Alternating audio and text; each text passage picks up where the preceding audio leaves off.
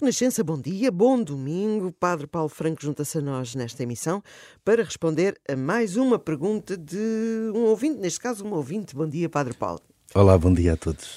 Uh, tenho aqui uma pergunta que é da Maria José Mota e diz: Padre Paulo, gostava de saber se oficialmente existe alguma indicação da Igreja sobre a duração das missas de domingo. Bela pergunta, Maria José. é que na minha paróquia costuma durar 50 minutos, mas quando vou à minha terra natal, o sacerdote que lá está prolonga muito a celebração. Há alguma indicação da Igreja a este propósito? Olá, bom dia. Também é quer um, saber. Um bom domingo a todos. Na rádio isto era impossível, não é? Portanto, os timings estão todos contados. Não, não se pode demorar nem mais um minuto. É, a Maria José Mota coloca aqui um, uma questão, eh, que, que, enfim, indicações acerca da, da celebração das missas.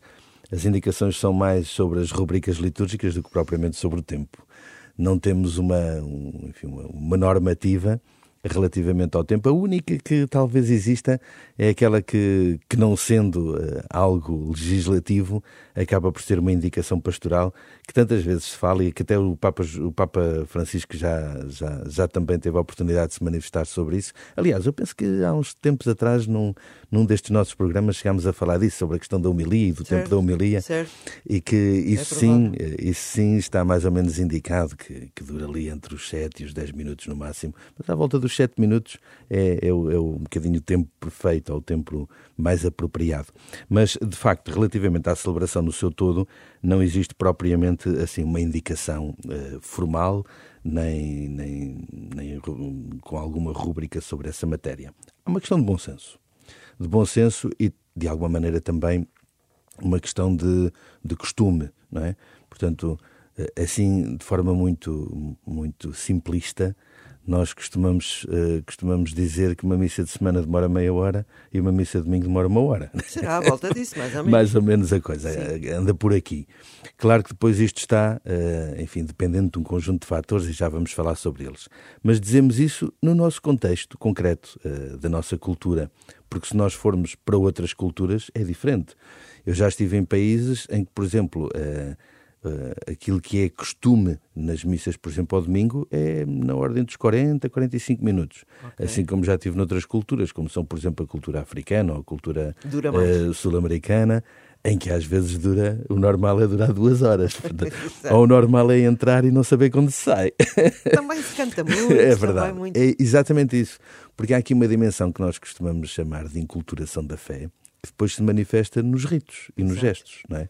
Portanto, a maneira como culturalmente nós também louvamos, nós também manifestamos uh, a nossa fé, nós também temos uh, os, os, costumes litúrgicos, isso depois também implica no próprio tempo que dedicamos às coisas. E não é uma questão de certo ou de errado, é uma questão, isso mesmo, de hábito e de costume. Ora bem, no que diz respeito a, nós, aqui em Portugal, é aqui que nós estamos, e naturalmente que a Maria José Mota coloca esta questão nesse contexto. Uhum. Mas variando também entre zona urbana e zona. Exatamente. Que pode ser só uma coincidência. Variando muitas coisas. Claro.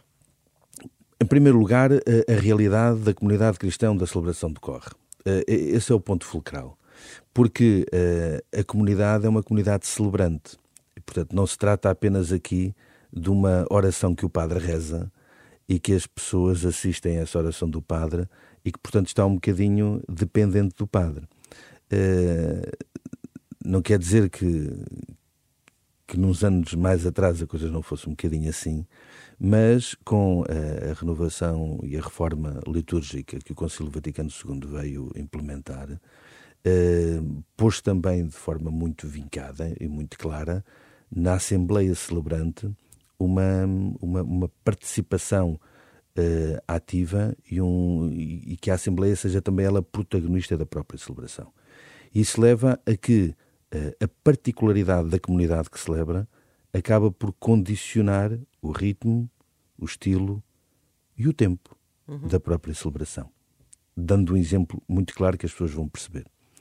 Se a, se a Assembleia e se a comunidade é uma comunidade que tem uma tradição no canto, forte e, e que valoriza muito o canto na celebração eucarística, é natural que a, a missa demore um pouco mais, porque os cânticos podem uh, ter, uh, quer, quer no seu número, quer na sua, uh, no seu critério de escolha, quer na, na, na execução, se é cantado na totalidade ou apenas em parte, isso pode implicar o tempo, como é óbvio. Pois, se, a Dina, pensar... se a Dina colocar uma música no ar que demora 5 minutos, é diferente de colocar uma que demora 2. faz toda a diferença nos nossos programas. Exatamente, isso, é? e às vezes até é escolhida a música também em função do tempo que se tem. Como é óbvio, em tudo na vida é assim. Dando outro exemplo, se for uma, uma, uma comunidade um, em que, por exemplo, um, a liturgia é mais cuidada, tem mais acólitos e é valorizado um, um conjunto de sinais exteriores litúrgicos e que, uh, e, e, que naturalmente um, se, não só se valorizam, mas se utilizam com mais frequência. Dando um exemplo concreto. Por exemplo, o incenso, o, o uso do incenso na liturgia. É claro que tem um conjunto de gestos a mais que também implica no tempo. Outro exemplo, a questão da, da homilia. Há bocadinho falámos. Se for um padre um bocadinho mais sintético e que, e que se calhar faz, faz uma homilia um bocadinho mais curta, é uma coisa. Se for um padre que a pregação a valoriza mais e gosta de dar mais tempo a ela, é diferente. A própria, eh, a própria liturgia que se está a celebrar, se estiver a celebrar uma, uma missa num dia de festa, claro. se calhar uh, também quer valorizar essa festa com sinais exteriores litúrgicos é natural que isso demore mais. Agora, eu quase que me atrevia quase a brincar aqui com a Maria José Mota. Se calhar ela, quando vai à sua terra natal, vai nos tempos fortes e nos tempos festivos, sei lá, o Natal ou a Páscoa, Oi. e é normal que nessa altura as celebrações são mais cuidadas, têm mais elementos festivos, os cânticos, se calhar, são mais prolongados, uh, os, os, eh, as, as solenidades litúrgicas são mais valorizadas e é natural que demore um bocadinho mais. E para não ir aqui para outras questões, como é, por exemplo, imaginemos que há um batismo nessa, nesse dia na missa, imaginemos que há um, um casal de, que, que, celebra as suas bodas de ouro matrimoniais e faz a renovação dos votos na celebração comunitária. Às vezes existem também estas situações mais pastorais, as exceções, as exceções que levam a que também demore um bocadinho mais. Agora... Como regra, só agora para terminar sim. muito rapidamente, Dina, como regra, Claro que anda sempre aqui entre os 50 e 55 minutos e uma hora, uma hora e cinco, por aí. Isto é o normal. Os padres têm formação, ou seja, nós para a rádio é muito importante escolhermos um sacerdote que saiba comunicar. Seguramente todos são ótimos, mas para nós é importante essa capacidade de chegar às pessoas, não é? É verdade. Essa preocupação também existe para quem está eh, nas suas assembleias regularmente? Claro que sim às vezes há uns erros de casting, né? por exemplo, escolher-me a mim que não tem capacidade de comunicação. Ainda, ainda cá está, ainda cá está. às vezes há uns erros de casting. Bem, claro que sim. Nós, na, na formação de seminário, sobretudo no, no, último ano do seminário, temos alguma temos uma formação mais pastoral, mais uh, relacionada com a nossa atividade pastoral, porque os anos anteriores são mais académicos, o estudo da, da filosofia e da teologia. E nessa, e nessa formação mais pastoral, algo que se valoriza é exatamente a comunicação. Seja a comunicação oral, seja uh, as formas de comunicação, as estratégias de comunicação e também uma, uma formação específica naquilo que uh, se chama a técnica da homilia, por exemplo, da pregação na, na, na homilia ou noutras pregações catequéticas e formativas.